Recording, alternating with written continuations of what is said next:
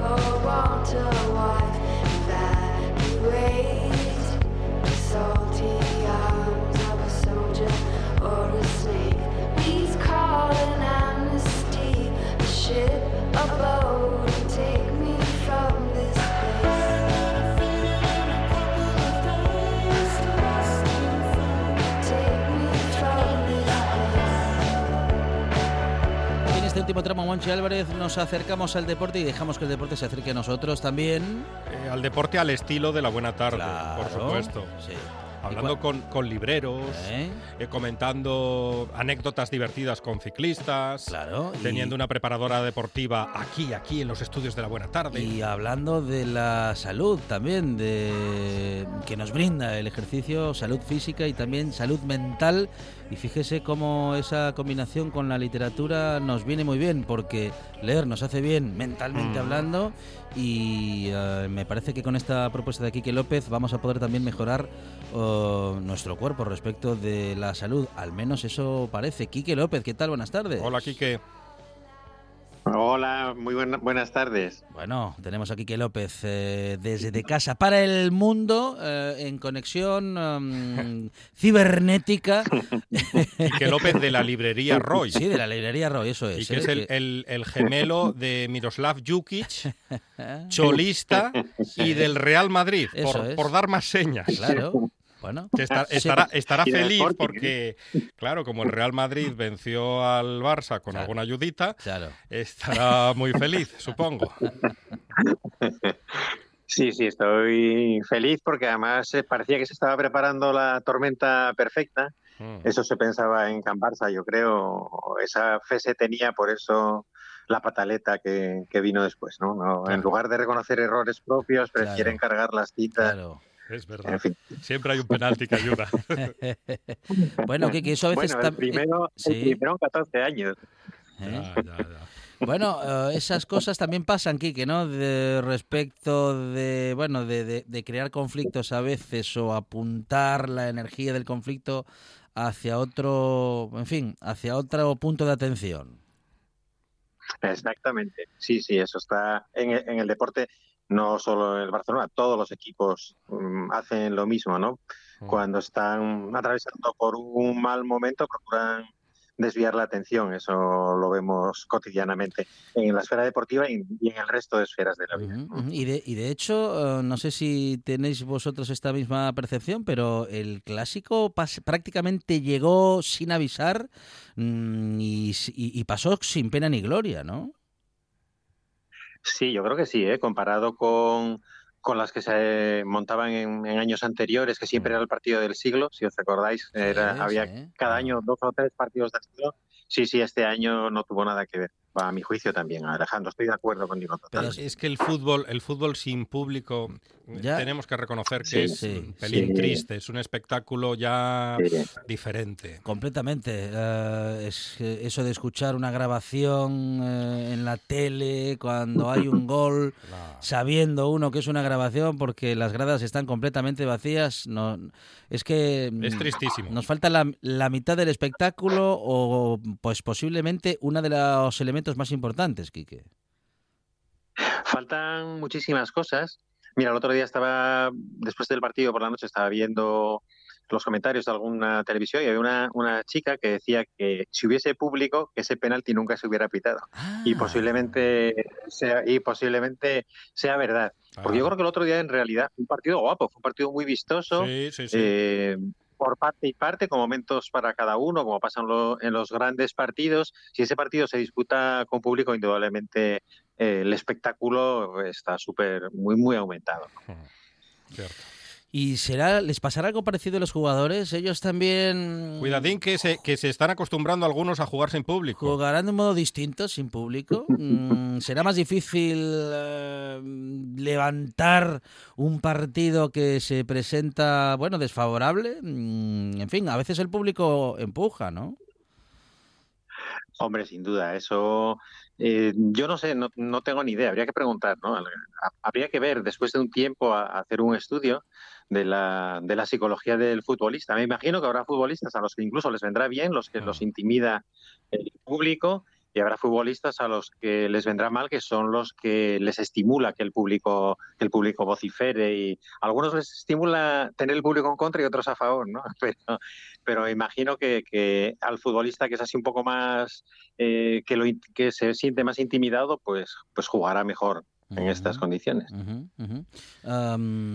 y los árbitros, decías eh, también que pueden estar influidos.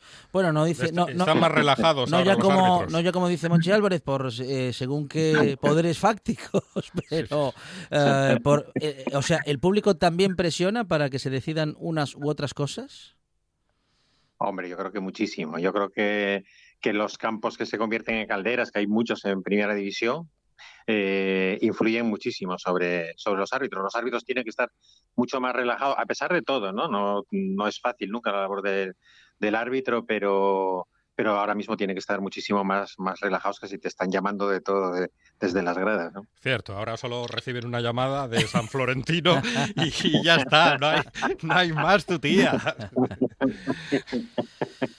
bueno mm, yo hay, hay un mal perder últimamente eh, por parte que- de algunos aficionados Es que es- Quique. es así. Bueno, es que es la falta de, de objetividad de algunos, porque hay barcelonistas también que no son Sí. como Monchi, que son, sí, sí. son moderados, reconocer y, Claro, y ver con una cierta objetividad, ¿no? Aunque siempre tienes un sesgo, cuando eres de un equipo siempre tienes un sesgo, pero bueno, pero no, no, hay, hay mucho radical. Y, y yo que no suelo ver eh, estos programas de, de- de después de, los partidos, por eso precisamente, ¿no? Porque, porque te encuentras gente poquísimo objetiva y que vocifera y que, que, bueno, que dicen cosas increíbles. Yo me acuerdo hace, hace unos años con un penalti que le hizo Mascherano a, a Lucas en, en el Nou Camp, un penalti como una catedral en el minuto 3, pues había quienes aseguraban que no se podía pitar un penalti en un clásico en el minuto 3, que por eso no se había pitado. Pero ya lo- ya lo- se habían quedado sin el de argumentos inverosímiles y entonces era ese. Pero lo, lo pitaron. No, no lo pitaron, Ah, por entonces, supuesto. entonces lo fue. Eh, te, repito, te repito que llevan tres- llevábamos 13 años o 14 sí que se nos pitase un penalti en el Pobres, Nou Camp. pobres, pobres madridistas, lo que Así sufren. que no se pita un penalti en los tres primeros minutos en un clásico, vaya. No, eh, porque pues es, estro- es estropear el partido. Habrá que aprovechar a hacer faltas en esos minutos, entonces. Hablemos, hablemos del Bueno, libro. Vamos a dejar el clásico ya aparcado, que ya es historia. Pues ace- aceptamos, aceptamos Quique. esa, esa propuesta de Monchi Álvarez, que no solamente nos va a meter en el contenido que nos acerca Quique López, sino que además nos va a alejar del recuerdo del fin de semana que a Monchi Álvarez lo tiene mal es que no hay una alegría últimamente, por favor. Bueno, el Sporting está dando alegrías. Eso Monchi, sí, no eso sí, sí, sí. De momento sí, pero ahí siguen los Fernández. Siempre está la cara oculta. Bueno, Quique, eh, decíamos Bueno. al inicio de esta conversación que hoy la literatura nos va a acercar eh, a, bueno, a, a- a- a lo que necesitamos e intentamos todos, a pesar de todo en estos tiempos, que es bueno mantener nuestra salud física y mental. Sí, es un libro, eh, el que traigo hoy es un libro pequeño, o sea, de muy pocas páginas, solo 100 páginas, pero es un libro científico de lenguaje muy asequible de todas formas. Es un libro del CSIC, del Centro Superior de Investigaciones Científicas, Ujú. en una colección que se llama ¿Qué sabemos de? que son introducciones, ya lleva, es el número 114 de esa colección, es una colección interesantísima de, de manuales de introducción. Es un libro que se titula Cerebro y Ejercicio y los autores son Coral Sanfeliu y José Luis Trejo, Ujú. ambos investigadores del CSIC. Coral Sanfeliu dirigen dentro del, del CSIC en Barcelona eh, un grupo que se llama Neurodegeneración y Envejecimiento y José Luis Trejo dirige en Madrid, en el Instituto Cajal, Neurogénesis del individuo adulto. Entonces, son dos personas que se dedican a esto desde toda la vida, eh, desde siempre, dos investigadores de muchísimo prestigio, y el libro se refiere a la influencia del ejercicio sobre la salud en general, pero sobre todo y muy particularmente es en, en el cerebro. Eh, eh, cómo, se ha de utilizar el ejercicio para que nuestro cerebro envejezca más lentamente y para que reciba más estímulos. Qué interesante, Quique, porque es eh, prácticamente lo bueno, lo, lo que todos queremos o pretendemos, ¿no? Que mm, al final el ejercicio ya lo hace por nosotros, pero claro, nosotros tenemos que acercarnos a él. Digo que el ejercicio nos hace bien mentalmente hablando, también en lo emocional, que duda cabe, lo hemos comentado muchas veces en esta buena tarde. Vamos a profundizar un poquito más también sobre el tema cuando estemos dentro de unos minutos con Jess Rodríguez, nuestra preparadora física particular en esta buena tarde, pero qué, qué bueno encontrarse, bueno, con profesionales, ¿no? Que publican eh, conocimientos tan específicos para que, para, para qué exactamente, Quique, para, para seguir sus consejos, son consejos prácticos, concretos o más bien datos generales para que lo podamos aplicar eh, en nuestra vida diaria o en nuestro ejercicio físico. Pues hay un poco de todo. Más que nada es un compendio de, de todo lo que se sabe, que falta muchísimo por saber, lo Ujú. recalcan mucho, eh, de todo lo que se sabe y sobre todo hacen mucho hincapié en los estudios aparecidos durante los 10 últimos años en, en todo el mundo, estudios de, de muchísima importancia, de, con, avales científicos que salen publicados bien en forma de libro o bien en las revistas científicas más importantes. Y entonces, pues eh, ellos eh, durante el- en el libro hablan también de qué tipo de ejercicio es bueno para según qué aspectos, eh, la intensidad del ejercicio, que es importantísima, porque hablan de, de dos modelos matemáticos, uno que es una U invertida, lo llaman ellos, y otro una J invertida, que habla de hasta, eh, eh, hasta qué punto es beneficioso el ejercicio cuando cuando es excesivo, cómo deja de serlo y si es aún más excesivo, cómo puede ser hasta contraproducente. Es un capítulo, le dedica un capítulo entero a esto. Luego, ¿qué áreas cerebrales se ven beneficiadas por el ejercicio moderado y cuáles se ven por el ejercicio más vigoroso? Los últimos avances sobre el, sobre el ejercicio, sobre la depresión, la ansiedad, la cognición, el envejecimiento y la, y la degeneración de nuestras neuronas. Y luego, pues dicen que, es en lo que ellos hacen mucho hincapié también de, por dónde se deben orientar las investigaciones ahora, que es eh, que aún estamos muy lejos de poder elaborar un plan personalizado de ejercicio útil para, cada persona. ¿no? no a todo el mundo le conviene el mismo tipo de ejercicio.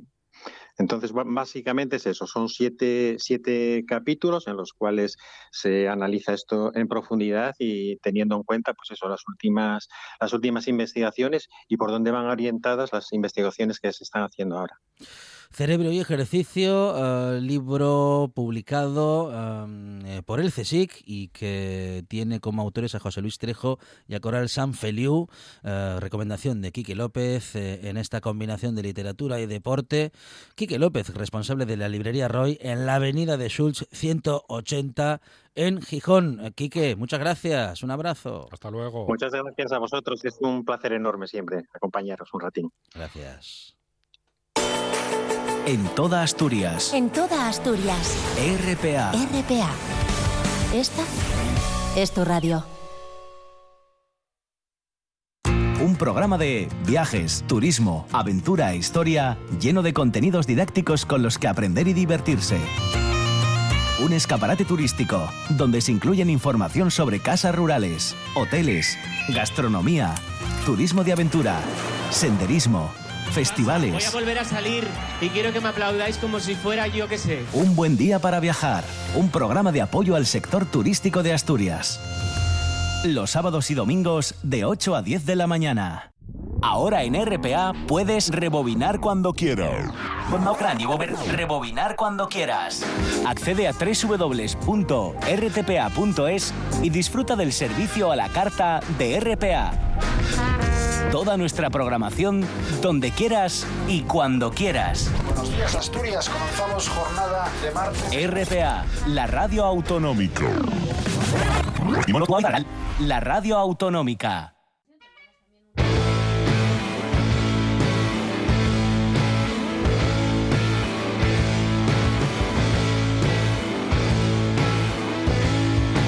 En la playa y con honores enterramos los relojes, funeral por el despertador. Luego en un corcel ciclista damos vueltas a la isla y no hay podio para el vencedor. Escribieron nuestros nombres con brochazos blancos y al revés.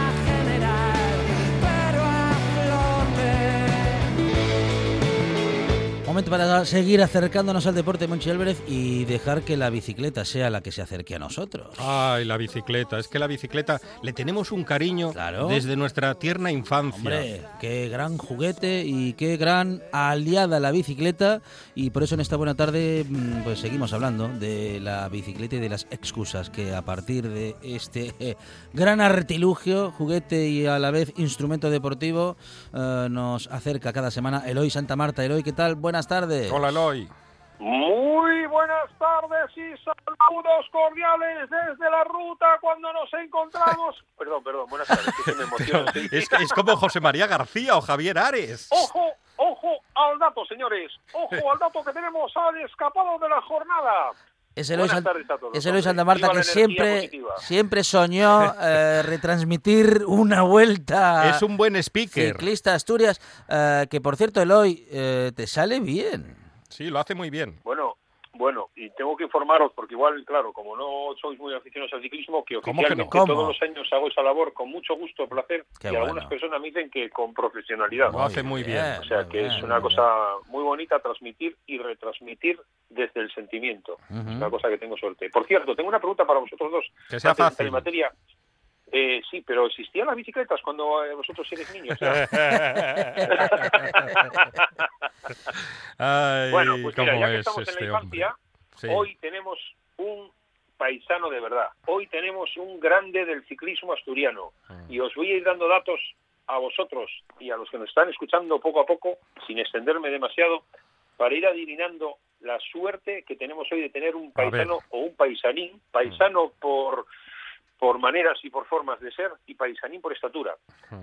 Eh, es un ciclista profesional asturiano Sí. que tuvo la oportunidad, tuvo una oportunidad de disfrutar y sufrirle mucho a algunos, Mm. eh, que se hizo el, el paisano cinco giros de Italia, tres vueltas a España. Yo sigo dando datos. Eh, Sí, primero sí. que sepa A ver, a ver, vas dando pistas. que ganó que ganó los Valles Mineros de 1997 a todos los grandes de Ya sé quién entonces, es. Indurain y compañía, pasapalabra, Uno de la camocha. que también uno de la Camocha y que tiene el récord del Naranco. ¿Quién creéis que es? Alejandro, te lo voy a poner difícil. ¿A ti te suena alguien de la Camocha Eh, con es- estas características? a Sí, mí le me suena- le suena gente me de la suena mucha gente de la Camocha.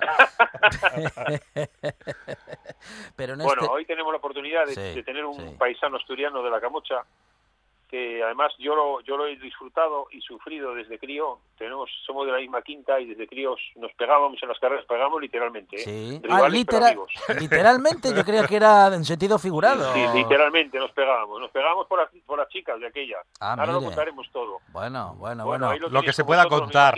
Coque, Coque Uría, ¿qué tal? Buenas tardes. Hola, Coque. Hola, buenas tardes a todos. Hola, ¿qué tal? ¿Cómo estáis? Bueno, Coque, nosotros sabemos que tú eres hombre pacífico. Del hoy no sabemos qué decir, dependerá del momento. Pacífico, pero con mucha energía, Eso Coque sí, Uría. eso sí. Sí. sí, sí, sí, soy hombre pacífico, pero con energía suficiente para dar y tomar, eso es verdad. Ah, muy pero bien. tiene razón, tiene razón Eloy que nos pegamos, pero no no literalmente, ¿eh? Ah, en bueno. competición. Pero Bueno. siempre Bueno, era, era un, un corredor muy muy correoso y, y de hecho tengo la espinilla, una espina clavada de una vuelta esturcántabra que el último día me ganó. Mira. Suave que me estás matando.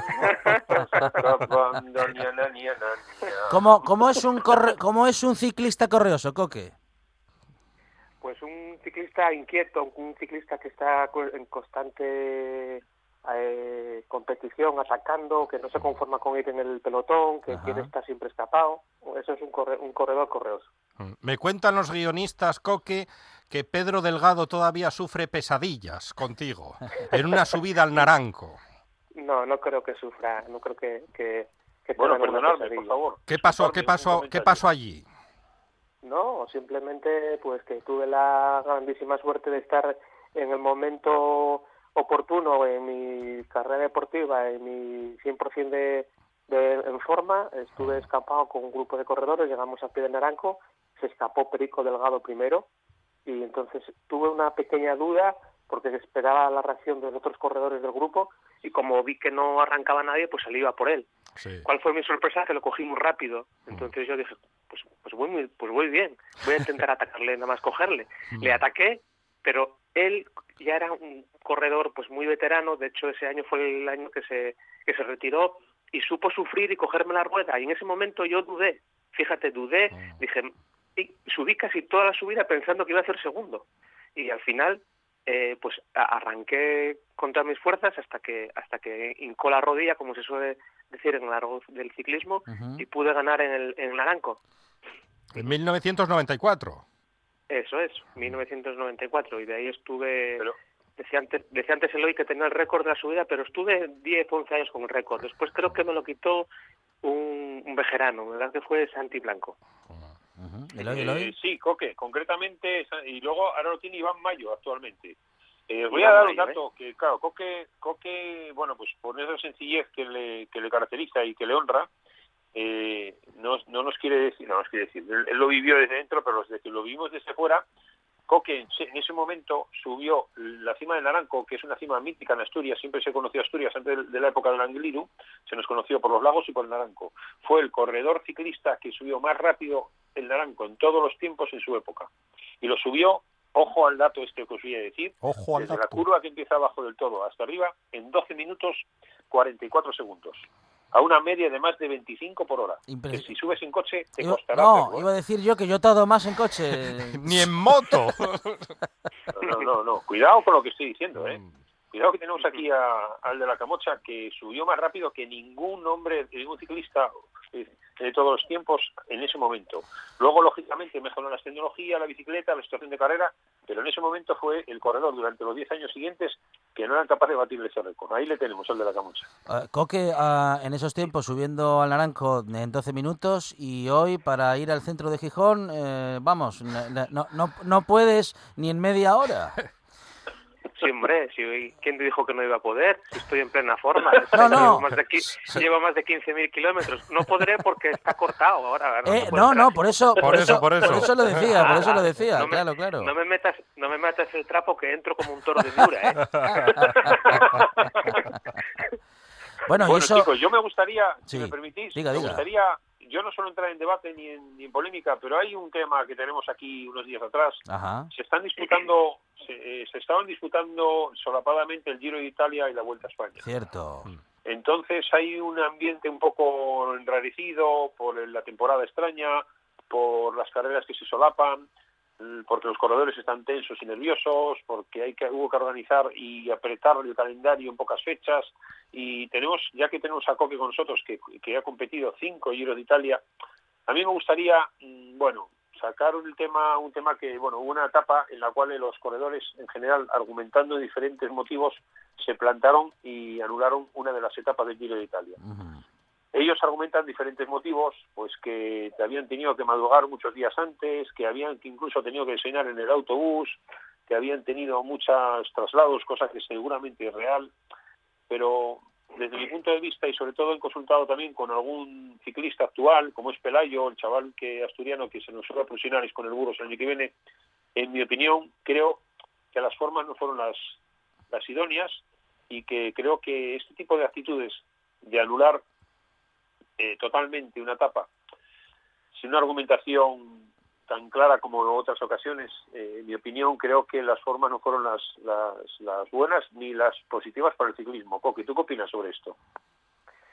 Bueno, eh, t- tampoco tengo muchos datos, ¿no? Pero yo creo que el anular una etapa sí porque sí, porque porque los corredores eh, se, se unen, no lo entiendo muy allá, porque yo efectivamente hice más de cinco giros de Italia y los italianos en su giro tragan con todo. Yo he pasado túneles en Italia, en el giro, que no estaban iluminados.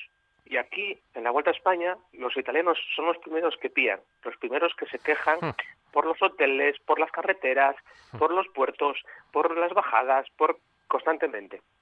Y bueno, yo creo que el ciclismo moderno, el ciclismo actual, muchos corredores, como bien te decía el otro día Eloy, pues están acostumbrados a estar casi entre algodones. Pues yo veo un ciclismo que, que tienen poca autonomía entre los corredores. Atacan en el momento justo que le manda el director desde, desde el coche. Va toda la carrera. Por el, por el pinganillo, ¿verdad? Por el pinganillo, ¿no? toda la, sí, va toda, la, car- va toda la carrera enlatada. No hay corredores correosos como cuando la época que estábamos tú y yo, en los años 90, que la gente corría más quizás con, con el corazón que con la cabeza. Ahora hay corredores que atacan en el kilómetro 3.8 hasta el kilómetro 4.2 a 350 vatios, luego tienen que levantar el pie. O sea, va la carrera, mm, como yo digo, más enlatada, ¿sabes? Pero bueno, la pregunta que tú me haces de que por qué se plantan y no y no corren esa etapa, mm, tendría que tener más datos. Yo en mi, en mi caso siempre respeto y admiro a los ciclistas, pero creo que en este caso en general se han equivocado, porque la, la consecuencia de se puede neutralizar, se puede hacer, porque encima entiendo que en una etapa la, la normativa UCI no permite en las etapas, en las vueltas de tres semanas, etapas más largas de 240 kilómetros. Esta era de 258. Entiendo que por ahí, por ese lado, se podría reclamar algo, se puede acortar, como de hecho hemos convivido carreras coque eh, de recortar carrera, eh, cor- recortar etapas. Y voy a poner un recuerdo que, por ejemplo, la Vuelta Ciclista de 1995, una etapa que salimos desde Cape de Casariego, hubo un vendaval, un vendaval, que el puente de Todos los Santos que cruza a Galicia, tuvimos que pasar resguardados en los coches. Es más, Coqui, ¿tú recuerdas el nombre de un ciclista del Kelme colombiano que le dio una de Martín. aire y, la, y la sacó- le sacaron, le, le sacó el aire para los prados? No recuerdo Martín Farfán. ciclista. Era Martín Martín Farfán. Martín Pues eso era Ese cómico de ver, pero era peligroso, lógicamente. Entonces se Ese neutralizaron pesaba- unos kilómetros, perdón, No, que sé que pesaba, que ese Martín Farfán pesaba 40 kilos mojado. Claro. Sí, sí. Era, mira que yo soy bajo, pero Coque. ese era profundo. Y, y ahora que estamos hablando de la época actual de ciclismo y de la nuestra y de las anteriores, eh, ¿qué, diferencia ves? Ya, ya no, esto no es una crítica, simplemente algún chascarrillo, porque yo pongo, os voy a contar una anécdota que tuvimos, compartimos los ciclistas profesionales, nos hicieron un día una, una un homenaje en la en la marcha de Cangas de Onís y tuvimos la oportunidad de comer con el, con el que era alcalde de Cangas de Onís. Entonces empezamos a contar chascarrillos de lo que de las épocas que vive un deportista, porque los chavales que andan en bici desde los 14 años se pasan viajando todo el día por ahí en carreras, entonces claro, tenemos aventuras para regalar. El alcalde que era en su momento, no recuerdo el nombre, nos dijo, es la comida oficial más divertida de mi vida.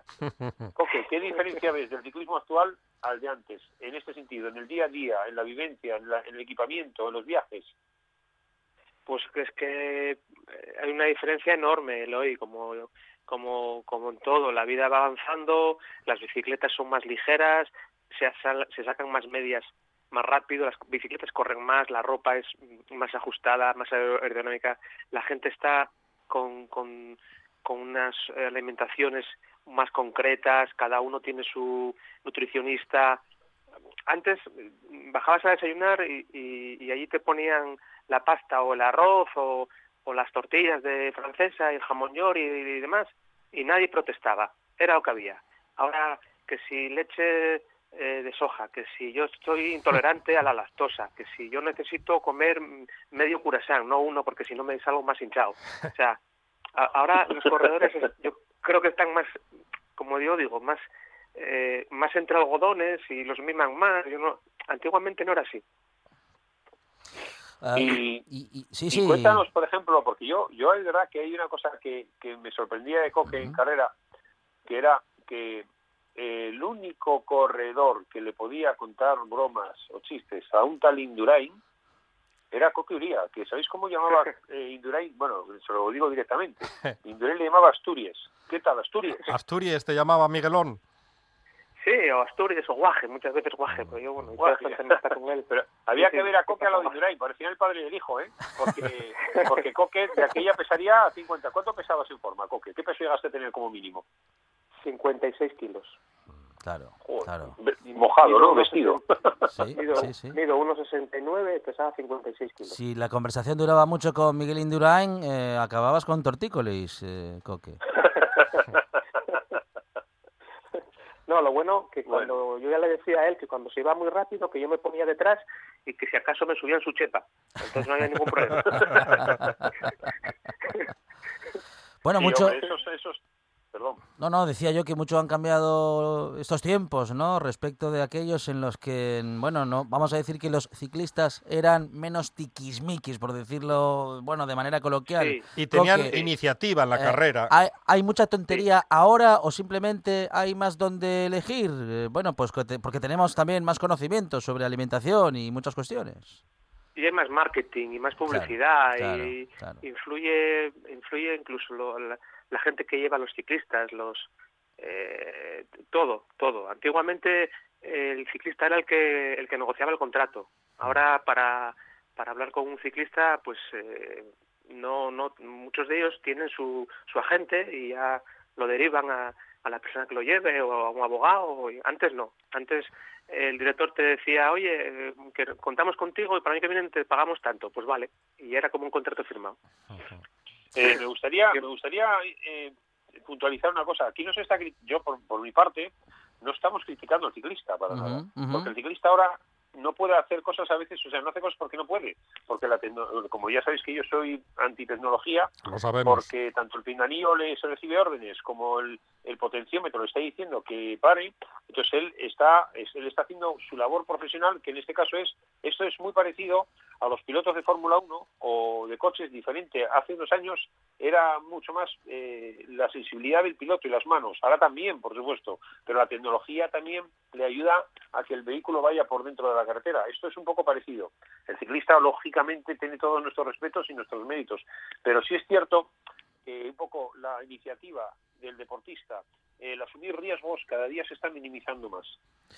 Coque Uría, eh, Eloy Santa Marta, dos eh, grandes ciclistas que han estado con nosotros compartiendo sus experiencias y sobre todo eh, el mundo del, del ciclismo y la pasión que siguen sintiendo estos que han dejado de correr de manera profesional pero que nunca dejarán de ser Ciclistas. grandes ciclistas. Coque, gracias, un abrazo. Un abrazo.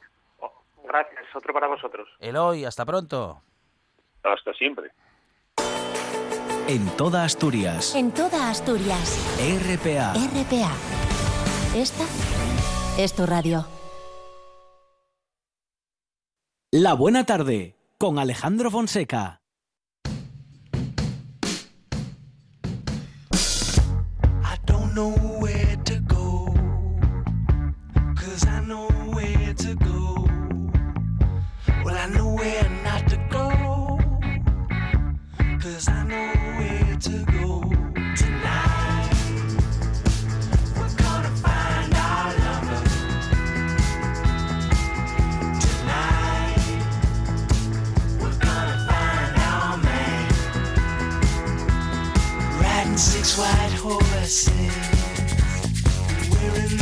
blue jeans.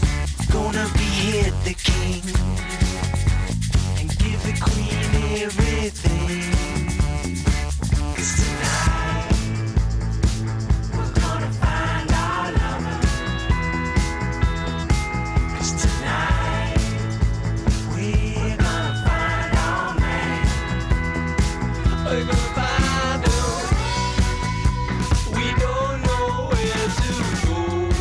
de deporte y de salud física y mental, Monchi. Y emocional. Tenemos a nuestra preparadora personal, Jess Rodríguez. Como dice usted, no diga sí, diga yes. Yes, ¿qué tal? Buenas tardes. Hola, buenas tardes chicos. Bueno, Bien, ¿y ah, vosotros? Bien, ¿cómo va el desafío? Porque anunciamos o recordamos en todo caso que hace unas semanas Un reto. eh, Jess nos comentaba que empezaba un reto, un reto, eh, bueno, un reto físico y mental, Jess.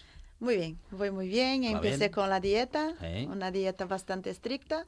En ocho días que se cumplen hoy, dos kilos. Ujú, ujú. Pero bueno, también es verdad que yo hago mucho deporte. ¿eh? Claro, claro. Hago mucho deporte.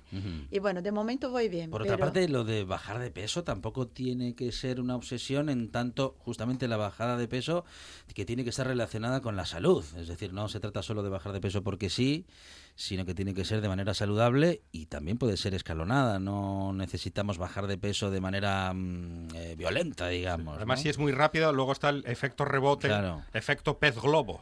Exacto. Bueno, en mi caso sí que bajo muy rápido porque, Ajá. como he dicho, hago muchísimo ejercicio, entonces lo poco que quite, Claro. eh, naturalmente mi cuerpo va a responder. se- enseguida se Exactamente. nota, digamos. Eso es. Mm, mm. Pero, por ejemplo, en mi caso, yo no, no me gustaría bajar de peso y perder, por ejemplo, masa muscular. Claro, claro. Entonces yo cuido muchísimo mi masa muscular y lo que dijiste antes, la cabeza también tiene que ir de acorde al ritmo de la bajada de peso porque si, si luego entra esas ansiedades tan tremendas para comer eh, en determinados momentos, entonces ahí sí que no funciona. Entonces hay que ir todo en conjunto. Es muy duro. Eh, bueno, eh, en este caso mm, tienes tú un programa, lo estás haciendo con profesionales, tienes una, una dietista cerca o una nutricionista. eh, Bueno, en la verdad no es nutricionista. Yo estoy haciendo un trabajo con una, con una chica que compite en bikinis, o sea, con el, ella trabaja con el culturismo, ¿no? Con el Ajá. fisiculturismo. Y estoy, voy a trabajar muscularmente, una dieta también alimentar y voy a usar suplementaciones. ¿Vale? En este caso, vo- en mi caso voy a utilizar recuperadores como glutamina, BCAAs, eh, meteré también creatina y algo de proteína en Ujú. polvo. Y eso hace que la masa muscular se, mm, digamos, crezca más rápidamente o lo o, o qué se hace, qué hace. Lo que hace es que toda la alimentación Ujú. se asimile mejor Ajá. en combina- combinando con los ejercicios. Claro. O sea, lo que, ella, lo que ella me ha puesto en el menú Ujú, va combinando con el ejercicio que ejecuto diariamente y más la suplementación. ujú. Entonces, bueno, eh, como hago mucho ejercicio, porque además me dedico a ello, ya sabéis que también soy monitora y doy clases de, de- de spinning, de tonificación, de pilates. Entonces, bueno, mi, mi desgaste físico es muy grande día a día. Entonces necesito recuperadores para que pueda incluso entrenar las pesas, ¿no? Porque en la verdad lo que más te ayuda a bajar de pesas, de peso, Sí. son las pesas. Son las pesas. Ah, Ajá. Qué curioso. Sí, es muy aeróbico el ejercicio de las pesas. Eh, no necesita ser muy aeróbico, Ajá. puede ser muy aeróbico, pero incluso el anaeróbico también quema calorías. Cuanto más músculo tengas, más calorías quemas en reposo. Reposo. Ah, o sea que son esas calorías que se queman una vez terminamos el ejercicio. Ej- Exactamente. Cuando tú haces entrenamientos de fuerza, eh, sigues quemando calorías e incluso tumbado en tu sofá. Ah, eso me interesa. ¿Qué- No, qué- pero hay que hacer ejercicio Ya, ya, antes. pero bueno, tumbado en el sofá puedes eliminar, está bien. ¿Qué te quitaron de, de eso que te, que te gusta? Yo qué sé, te quitaron el pan, te quitaron chocolate, te quitaron lácteos, Todo, De- todo, claro, como to- todo. Sí. todo, Monchi, qué- no te voy a mentir. ¿Pero qué estás comiendo? ¿Legumbres No, secas? estoy comiendo, eh, bueno, como salmón, pollo a la plancha, eh, bueno, pescado azul, puede ser salmón o otro pescado azul, Ujú. algo de ensalada, eh, hidratos muy poco, pero claro, integrales, ¿vale? Ujú. El pan, yo no soy mucho de pan, y el pan me gusta calentito, si no está calentito no me da más, entonces bueno. eh, ¿La pues la- fécula? Sí, me pone una patata cocida eh, un día por la noche. Sí, sí, pero Un bueno, día. una patata cocida, ¿eh? Una patata, Una patata cocida, cocida enterina. encima de un plato enterina. Ah, No, pero eh, con, con, con, con salmón hay más cosas, ¿eh? Ajá, pero bueno, ajá. a ver, no, las dietas, lo dicho, para hacer una tortilla francesa hay Sí. que romper los huevos. Ajá. Para hacer una dieta hay que romper huevos, o sea, comer pro- más proteínas que hidratos, así que azúcares, eh, harina blanca y esas cosas fuera. Y tortilla tampoco. Una tortillina, bueno, sí se puede, pero Cada depende, cuánto. ¿Cada de- claro, depende de lo que pongas de aceite, depende Uh, de cómo pongas la... Ah, claro, claro, porque el aceite es muy calórico. Claro, pero Claro. también es bueno. Ajá. Por otro lado es bueno. El aceite de oliva entra en mi dieta. Y de lunes a viernes nos la saltamos un poquitín el sábado. Bueno, nos, yo puedo saltar la- una comida que siempre dejo para el sábado por la noche. Ujú. Como ya sabes, mucho me gustan las hamburguesas, las Sí, pizzas, así sí. que sábado es día de, de hamburguesa. Ujú. Y ejercicio todos los días, pero hay algún día de descanso, ¿no? Sí, descanso activo. Ujú. Descanso activo. Sí, o sea, salir a caminar o Ajá. hacer algo más suave, pero sí. Ujú, ujú. Bueno, bueno. Bueno, es un, eh, una planificación que tú sigues y que puede seguir cualquier persona. Sí, lo que pasa es que yo creo que antes de llegar a un nivel de dieta, como por ejemplo la mía, hay que pasar por otras fases. Entonces, primero conocer eh, el por qué nos llevamos a, a- compensar todo con la comida es muy importante. Trabajar bien la parte de autoestima, la parte emocional, para luego llegar a hacer dietas estrictas. En la verdad no hay necesidad de hacer dietas estrictas, es aprender a comer. ¿no? A la mía ahora está un poquito estricta porque fue una opción mía. Pero si, si vas eliminando cosas poco a poco, como había explicado el otro día con el método Casing, quita poco a poco, pasito a pasito, vas construyendo un hábil- un- unos hábitos saludables y entonces vas bajando de peso sí o sí. No hace falta poner un candado a la nevera de momento. Hay que ir poco a poco. Muy bien. Bueno, am, pues son eh, consejos que Jess comparte con nosotros y a los que nos podemos acercar, bueno, con profesionales y sobre todo con voluntad. Claro. Pero con voluntad de cambio y voluntad de sentirnos bien y de, bueno, de vernos y sentirnos saludables, ¿no? Por supuesto. Todo aquello que nos va a generar eh, demasiada ansiedad no nos va a salir bien. Ujú. Entonces, claro, hay que sentirse bien con lo que está haciendo. Y el ejercicio físico también es fundamental ahí, porque mucha gente no le gusta, pero una vez que ya estás practicando el ejercicio físico, te sientes mejor y te motivas a seguir haciendo la dieta y a seguir buscando los resultados que para ti serían los ideales. Pero esos resultados, este objetivo tiene que ser real. Yo, por ejemplo, no podría decirte que voy a volver a pesar 50 kilos. Cuando yo bailaba pesaba 53 kilos, ahora ya no puedo más. Entonces, claro, hoy mi objetivo son 60 kilos. Entonces, claro, hay que pensar en un objetivo real, porque si no te frustras y abandonas. No diga sí, diga yes. Yes Rodríguez, gracias. Pues muchas gracias, chicos. Estás escuchando RPA, la radio autonómica.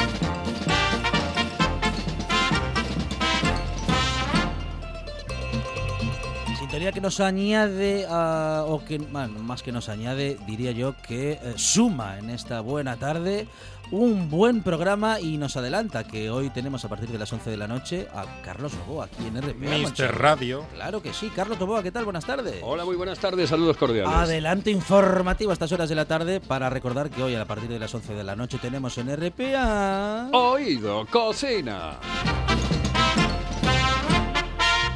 Que yo si no escucho a Carlos Novoa decir oído cocina no puedo terminar la tarde vamos, siento que me falta algo. Igual que los oyentes de RPA que esperan hasta las 11 de la noche o se encuentran a veces con el programa a esas horas. eh, Y se les de hace largo porque, Sí, claro, sí. eh, hoy empieza a oscurecer a las seis y pico. Ya, sí, sí. Esta Claro. medida de, de cambiar la hora Sí. para ahorrar luz y a las 5 de la tarde Que no tenemos ahorra todas nada. las luces de casa encendidas. Ay, Es que no se ahorra nada. Cosas es Bueno, creo que el año que viene dicen que la economía... eh, la- que nos quedamos en esta hora. que- sí, que no- bueno, en esta o en la otra, no, No, lo sé. es que esta está un po- un poco más ajustada Esta es la de verdad. que la hora real, Sí. porque ahora mismo estamos una hora de- adelantados al reloj, al perdón, al, al sol. Sí. Si hacemos el cambio de verano, Yo voy estamos haciendo do- café, ¿de Estamos dos horas adelantados al sol. Ah, vale, vale, Entonces vale. es- Eso es más sabía. ajustada esta que tenemos ahora, pero que no deberíamos cambiar en verano nuevamente. El otro día estaba escuchando precisamente con el tema de la hora, Juan José Millás tampoco se pispa eh, y decía que no, que no sabía exactamente si era una más o una menos. Y decía él, pero vamos a ver, ¿para qué queremos, bueno, con esa voz que tiene él tan característica, dice, ¿para qué queremos una hora más este año? No, no, sobra, sobra. Sinceramente. Este Es año que- sobra una hora más. Claro, a mí me sobra, me sobra. Bueno, Pero lo que no nos sobra es un nuevo programa de Oído Cocina, una nueva propuesta para esta noche a partir de las 11 de la noche. Carlos. Sí, señor, y tenemos a José Luis Barbao con eh, mm, Bárbara Fernández. eh, Son eh, un matrimonio tremendamente decidido, absolutamente de, eh, emprendedor y que tiene dos lugares maravillosos en el polígono de Asipo y en el centro de transportes de Tremañes en Gijón, donde se puede comer de cine, donde tienes una terraza, además que hizo una Ah, terraza Sí, me- además me, me comentaba el otro día que la había hecho en dos días. ¿eh? Hizo la excavación, eh, cerró la terraza, hizo la terraza y tiene una terraza impresionante en eh, Tremañes concretamente, que Madre lo inauguró hace una semanita aproximadamente. Bueno. Y bueno, se come de cine. No te puedes imaginar por nueve euros lo que puedes comer en ese sitio maravilloso y encantador. Cocina Y después- casera, menú del día, parrillada de escándalo. eh, bueno, pero bueno, la parrilla, la parrilla mire, la hace Monchi- una, la hace una- la hace un fue. argentino, la parrilla, o sea, un auténtico. Auténtico porque, claro, pues, la parrilla la puede hacer cualquiera. No, no, no, no, la hace un parrillero argentino. Eh, Entonces eh, pedirás la parrilla a las dos y comerás a las cuatro. sí, sí, sí. No, hombre, mientras no dé conversación, no, no hay no hay problema. No, no, no, no. A mí la parrilla me suena a Fórmula 1. Y, y dice, bueno, eh, parrilla de salida. ¡Seguridad! había gente, había gente que decía parrillada de salida. Parrillada de Sí, salida. parrilla- Con parrillada unos de salida. con unos criollos. Mientras no sea de verduras, no hay problema. Mientras no sea de Eh, verduras, no hay problema. Eh, exactamente. ¿Quién exactamente. inventó la parrillada de verduras? No lo sé. ¿Para qué? Sí, No alguna ¿Qué vez necesidad yo quedo había? con amigos y dice, llevo calabacines a, a la parrillada. No, se suspende la parrillada. Eh, ese fue el mismo que inventó los yogures de sabores, pero esos que no tienen que no tienen mm, Ni pulpa, ni tropecitos, nada. ni nada, que Y el- son como el de dices ¿esto coco. qué es? Sí. El yogur de ¿Esto coco. es? ¿Quién yogur de mete el yogur de coco en el, en el Atención, pack de yogures? atención que Liliana Rozayescu nos eh, comentaba una de Colunga desde Inglaterra a la que le gustan los polvorones de coco. Madre del alma. Bueno, sí, Y la piña en la pizza. hay, Liliana, hay gente para todo. Liliana ah, eres un caso. ¿eh? Tenemos que llamarte para ver que- vamos, Bueno, la bueno. misma persona que le guste un polvorón sí. de coco y No, la sí. piña en la en la pizza. Es una enferma. No, oiga, Sí, no sí, sea- no diga será eso. oyente del programa, pero es una enferma. Bueno, grandes historias siempre en, eh, en Sí. el oído cocina y sobre todo emprendimientos. Ah, mire que abrir un restaurante en estos días. Es que es increíble, es increíble, ¿eh? increíble. Pues abrió dos, uno en el polígono de así, pero Sí, ya te sí. digo que se come perfectamente, eh, maravillosamente, es una auténtica delicia. Es que tiene de todo y todo, todo riquísimo.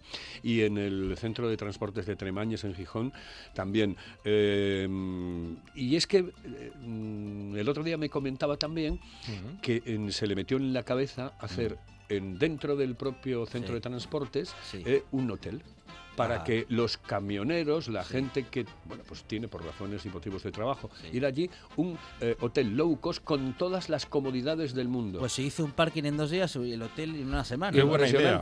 Es una idea excelente porque no sabes, eh, eh, creo, y el Mm, otro día mm. creo que lo leí por algún sitio, que van a prohibir a los camioneros, no sé si sea verdad o mentira, dormir en el, En el camión. eh, en el camión. Entonces, bueno, esa será una... ¿Y será dónde una van a dormir? ¿En el. Congreso? No lo sé. Claro, porque no lo los sé. que prohíben... No lo sé. Yo cuando estuve en el Parlamento Europeo, que fui Sí, invitado al sí. Parlamento Europeo...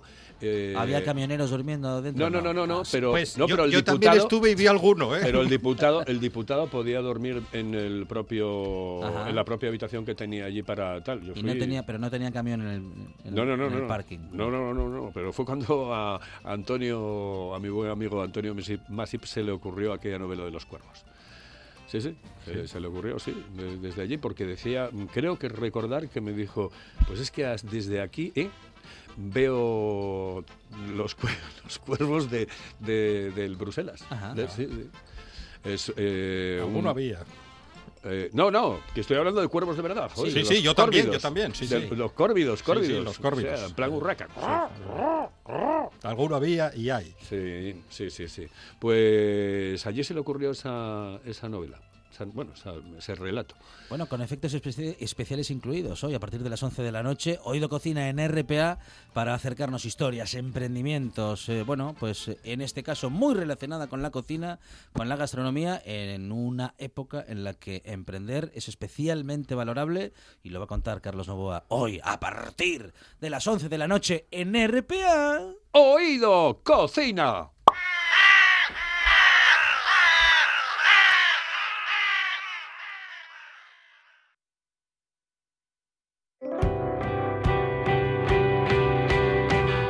Alejandro Ortea firma el programa de hoy con un recuerdo cinéfilo. Buenas tardes, buena gente. La pasada semana falleció Enrique García Álvarez, uno de los cuidadores del cine de aquí en los años 60, 70, 80 y 90 del pasado siglo. Decir Quique García era decir el cine de Asturias. Nunca fue propietario de ninguno, pero gerente de todos.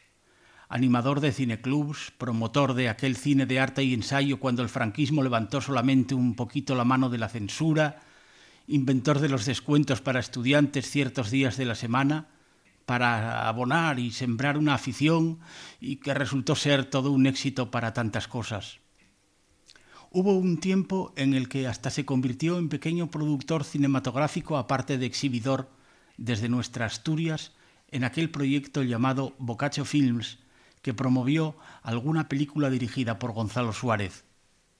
Quique García era un aficionado al fútbol, a su Real Oviedo y un amante de la radio. Diariamente pasaba a realizar una pequeña tertulia en la redacción de la emisora en donde uno trabajaba. En lo personal, más de una vez me ayudó y siempre encontré en él valiosas orientaciones para el desarrollo de mis pasos por un medio que ambos respetábamos y nos encantaba. Se fue Quique el Patatu, como cariñosamente era conocido en los ambientes cinematográficos y culturales de su querido Oviedo y de Asturias entera. No había acontecimiento relacionado con el cine en el que Quique de una u otra forma no estuviera involucrado y por supuesto no se perdía ni un año el certamen fílmico gijonés en todas sus diferentes etapas. A uno, con la desaparición de Enrique García se le va una referencia de la juventud, con el recuerdo de una persona siempre jovial y con humor, abierta y discreta, siempre dispuesto a echar una mano. Se ha ido discretamente un hombre de la cultura asturiana. Que la tierra le sea leve al inigualable Enrique García. The last time we were together. Pues estas han sido otras cuatro horas de radio, Monchi Álvarez, pero tenemos más, ¿eh? claro que sí, porque regresamos aquí a RPA mañana con más buena tarde. Y más radio.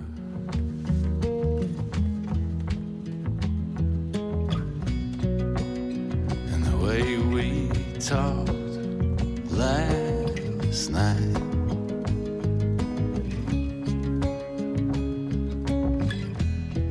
It felt like fight.